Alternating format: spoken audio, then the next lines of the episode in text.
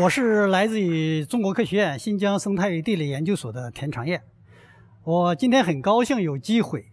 站在这个讲台上，这个格致论道的讲坛，给大家来分享一下我这个几几十年来在新疆搞野生植物呃搞这个盐碱地改良的经历。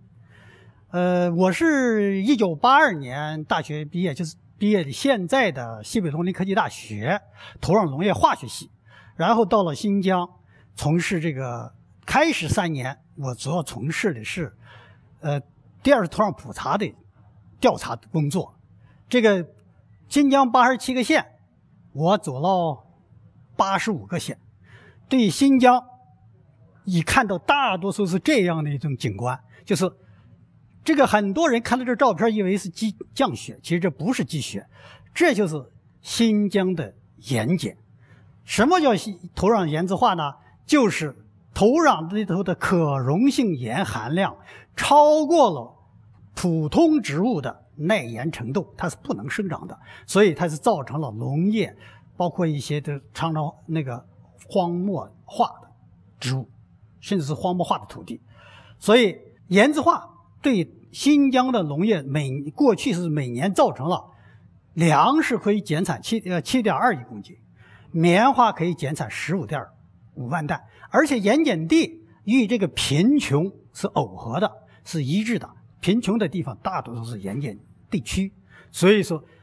盐碱地是个新疆的一个顽疾，是新疆农业、绿洲农业必须战胜的一个长期的一个任务。所以我在一九八五年，我就从那个土壤分类考研究生，去专门去从事。盐碱地改良的专业，新疆的盐碱地要占到中国整个盐碱地的三分之一，所以这个是非常严峻的。就正好像新疆的半边这个三山加两盆，它是一个内陆盆地。三山北部的阿尔泰山、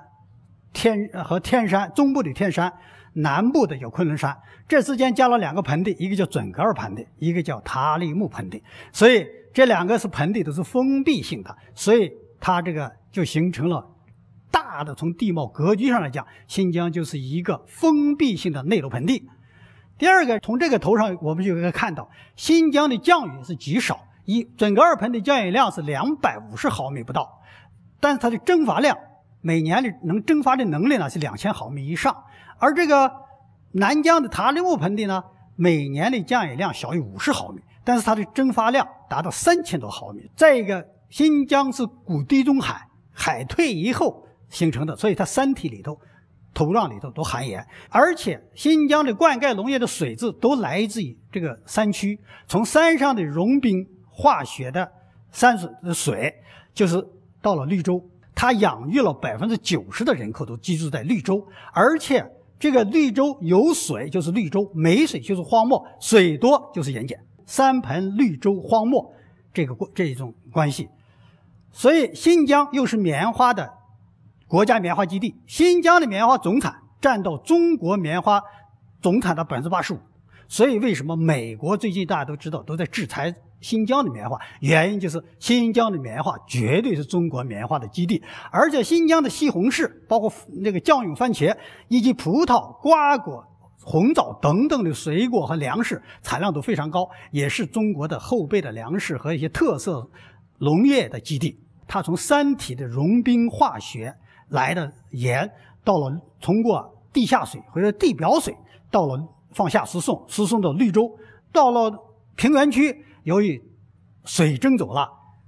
盐留下了，所以造成了新疆大面积的盐碱荒地。所以说我一九八八年研究生毕业以后，我就八九年就参加就参加了渭干河灌区的盐碱地治理。当时依托的是市行的贷款的项目，因为渭干河百分之七十五都是盐质化问题，农民非常贫困。当时农民都认为他这地方是没法种高产，没法出现种棉花的。所以说，我们就开始根据我们学的知识，什么叫盐水水渠？我们就通过传统的挖掘排排水渠的方法，以大水先淋洗的把盐淋洗走，然后我们推广一些农业技术。我们在这渭干河待了十年时间，整个。把它渭干河的灌区这个盐质化面面积从减少到百分之五，就是百分之九十五改成农田。每年我们可以监测到排出的盐是十万吨。这个十万吨盐，这是我们通过一些修了不同的灌溉、呃灌渠和这个排渠的配套系统，是把盐再排走到别的沙漠地区，排到荒漠地区。所以当时我们也参与了这个兵团引进这个荷兰的暗管排水，这是八五年就开始引进暗管排水控盐技术是，非常好的技术。但是它需要大水去灌，第二它需要第一是投资非常大。大概一亩地需要投资两千多块钱，当时的八几年两千块钱可不是现在个小数。再一个维护费用特别高，每年得要从它的房子它淤积，而且需要大量的水资源，所以这个。所以这个未干河灌区，我们试了一段，就很难推广下去。但是只在兵团可以推广。这经过我们多方的努力，是当时把那个新河县的一个未干河灌区新河县的两棉花产量，由过去的七十五公斤提高到一百五十公斤皮棉。那县委书记说：“哦，我们原来认为我们这地方是不能种。”棉花也不能高产。现在经过你们这些科学家，这个不但我们能种棉花，我们还能高产，我们农业还能实现高产。通过灌排洗盐，这个是新疆的农业相对发发展了一个很大的稳定过程。但是，随着耕地面积的扩大，人口的扩张增加，所以新疆人现在把水资源利用和种棉花的方式已经完全改变，是用大量的是这样种田，是用滴灌，大面积滴灌。大面积滴灌是新疆的耕地增加了一倍，这个滴灌面积以现在已经是大多是绿洲区的百分之八十，作物增产百分之三十，所以它的诱惑力还是非常强的。但是盐水水来，盐水水去，滴灌是只能造成土壤那个植物的根层淡化，但是不能把盐排出土地，因为它是。盐出不了，土壤就会积盐，所以节水农业现在在新疆已经面积很大了，五千多万亩，但是导致深层次的盐质化问题，被暂时的这个耕层这个局部的这个低盐掩盖。未来能不能可持续，这是我们科学家、我们搞盐碱地人必须要想到的事情。所以这怎么来解决这个，又解决这个难题？这又是我们新面临的一个新的一个课题，一个新的问题。所以我们。说滴灌带来的给新疆带来的环境问题，就是过去是大水漫灌，把绿洲或者这个灌区的水盐可以洗到这个荒漠区，荒漠地区还能涵养一部分延伸的一些耐盐的植物，或者一部分这个呃荒漠植物，使它受到这个水绿洲的这种涵养。但是现在节水。灌溉以大面积使用，它没有水可排，就等于我们就简单的形容做一个婴儿的脐带被剪掉以后，它就得独立。荒漠区是没有水的，它独立不了的，所以它就会导致无排的条件下，就导致这造成了两个部分：一个绿洲积盐，荒漠区无水供给，荒漠植物受到严重的影响。那我们就说要要新的思路，所以我们在长期的调查中，在长期的生产过程中发现。有些盐渍化的土地或者盐碱地有正常的田土作物或者农作物不能生长，但是它上面还是生长了一些很多的植物。我们在新疆用了三年时间进行调查的路线，把新疆所有的南北疆的这些平原区、东疆的这个平原区的也有盐碱的地方，我们取了一百多个样方，然后挖了很多的泡面，就是。来进行调查，利用了三年时间来寻找这些都有哪些种类的野生植物。经过我们样方调查、植物采样以及根系的土壤、根系生长规律以及土壤的取样，我们发现新疆有三百多种、三百二十种野生植物，而且这些野生植物占了全中国的百分之六十以上，可以直接绿化用的，还有可以食用的，还有可以做饲草、牧草用的，还有可以做纤维植物用的，还有能源植物的。那么，我们把这野生状态下，它的道路生长规律是什么？我们所以必须把这些野生状态的植物集中在一块儿，所以我们就建了一个两个植物园。一个植物园原来在我们那个富康国家生态站建了一百亩的，结果种了几年以后，它那个盐没了，植物也就是生长受到抑制。第二个，我们在克拉玛依建了一个一百五十亩的野生植物园。这两个我们引进了一百五十多种植物进行比较、进行研究，掌握了它的整个的这个生长规律。其实野生植物在国际上分类有三个类型，第一个类型叫巨岩植物，它是在根系外表形成一个规模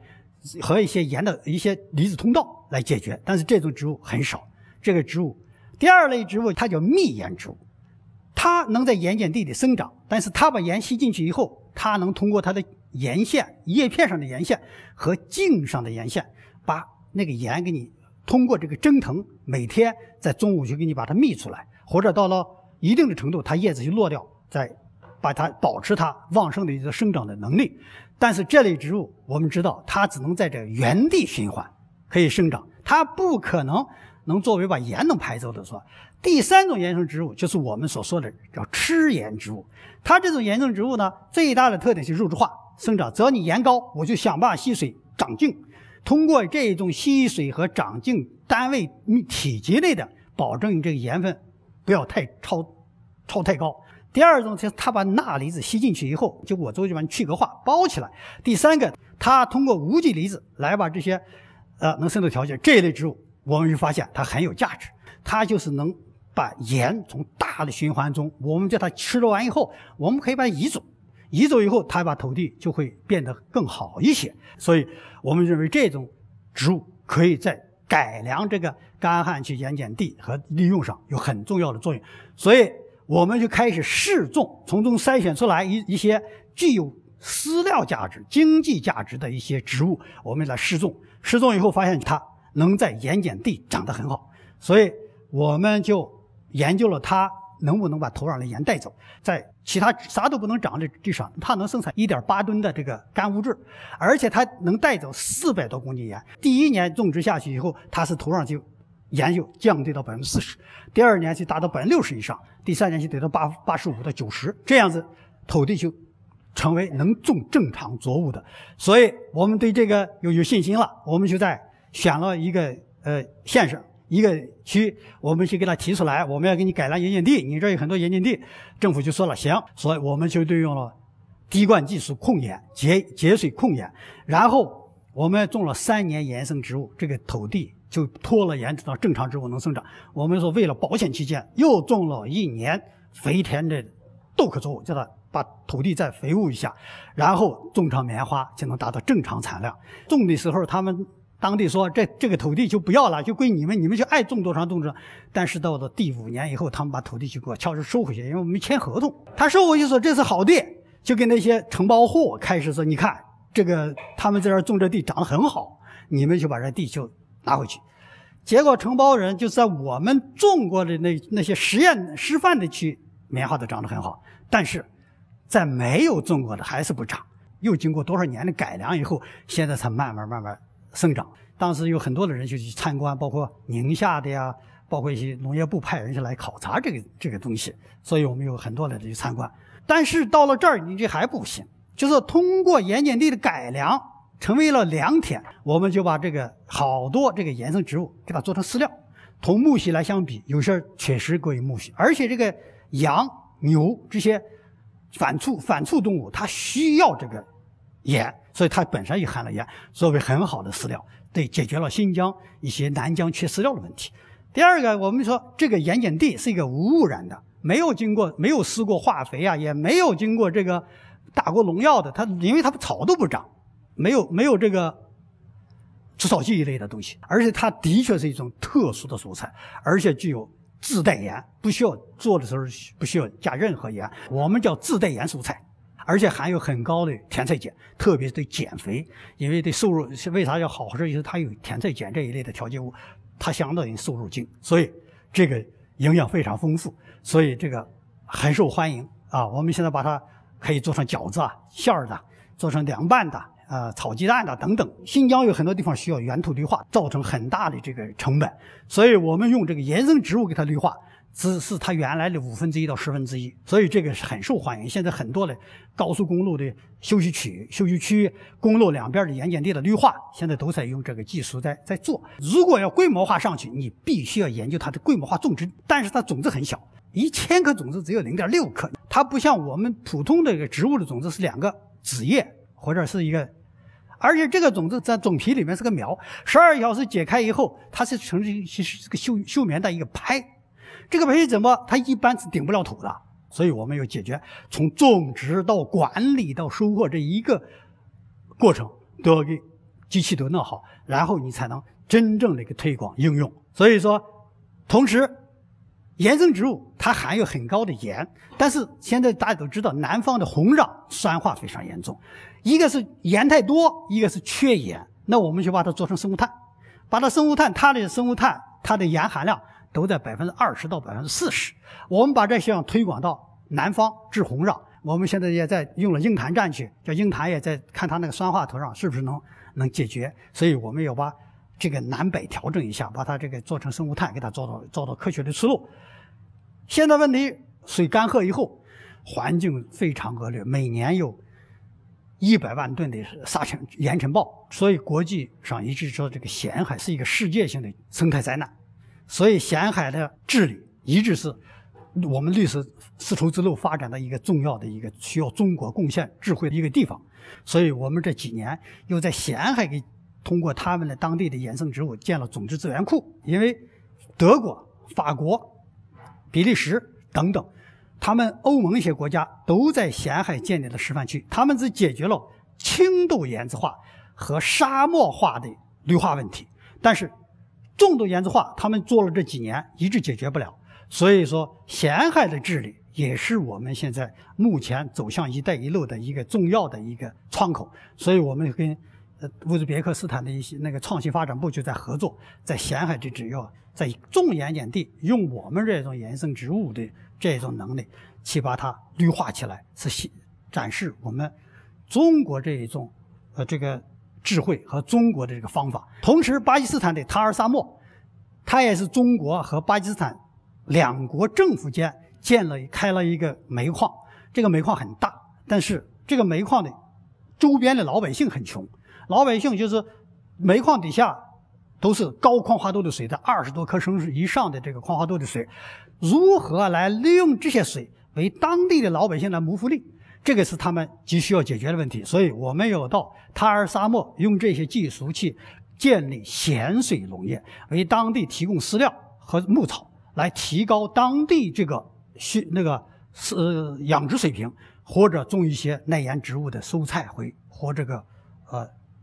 粮食，呃，能吃的一些来解决他们的问题。呃，我们在新疆棉花的高产上呀，在新疆棉花的病虫害生态防治上，这都取得过一些为新疆的棉花创造了很大的成绩。所以说，根据我们这些技术的发展，就说盐碱地是块宝地。现在中国有十亿亩盐碱地，是未来有重要的发展空间的一块宝地，所以也是我们未来的重要的后备耕地。好，谢谢大家。